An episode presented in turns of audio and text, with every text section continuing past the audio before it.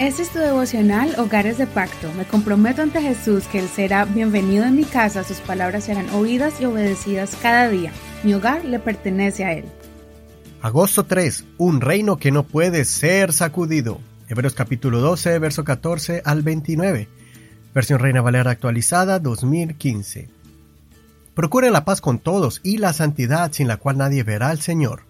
Miren bien que ninguno deje de alcanzar la gracia de Dios, que ninguna raíz de amargura brote y cause estorbo, y que por ella muchos sean contaminados.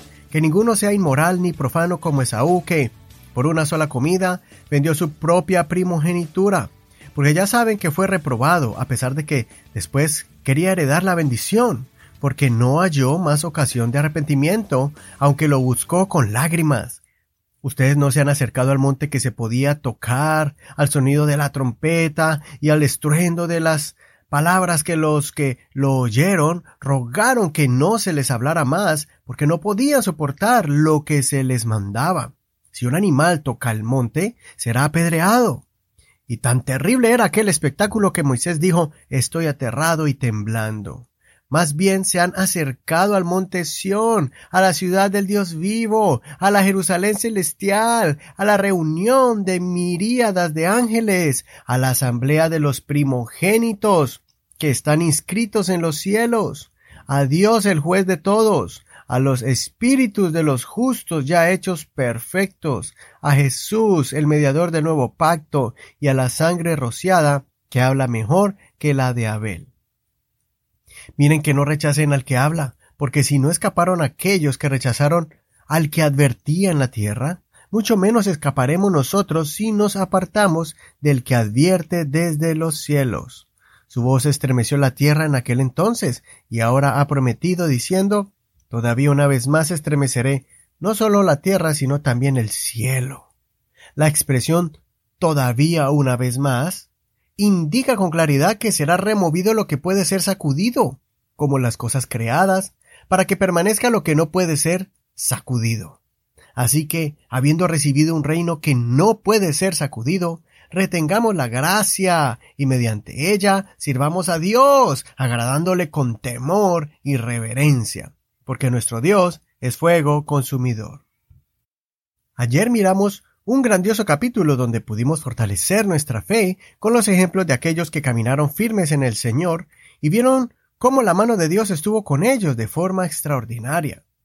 Después de semejante exhibición de poder de Dios a favor de aquellos que creen, viene la reflexión bíblica para que nosotros consideremos cómo vamos a vivir nuestras vidas espirituales es necesario que consideremos nuestras acciones y cómo ellas repercuten en nuestra relación con Dios.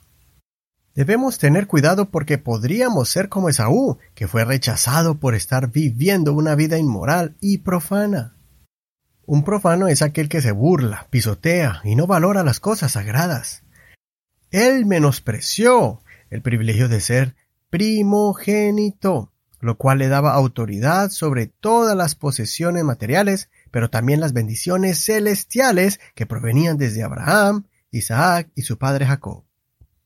Vendió su derecho por un plato de lentejas y pensó que era un juego, pero Dios miró su profanidad y permitió que Jacob se quedara con ella.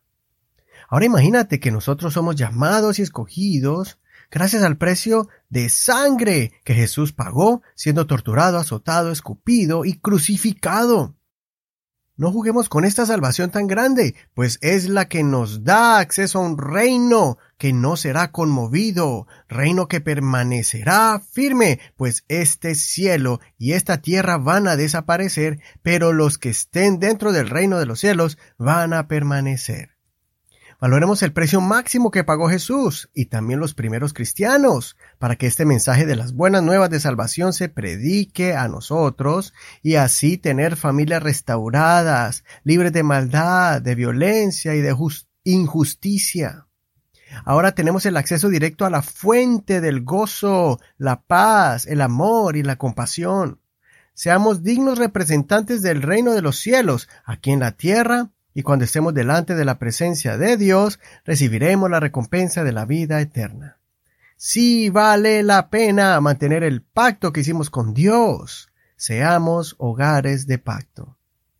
Soy tu amigo Eduardo Rodríguez. Que el Señor Jesús escuche tu oración y te ayude a permanecer dentro del reino que no puede ser sacudido.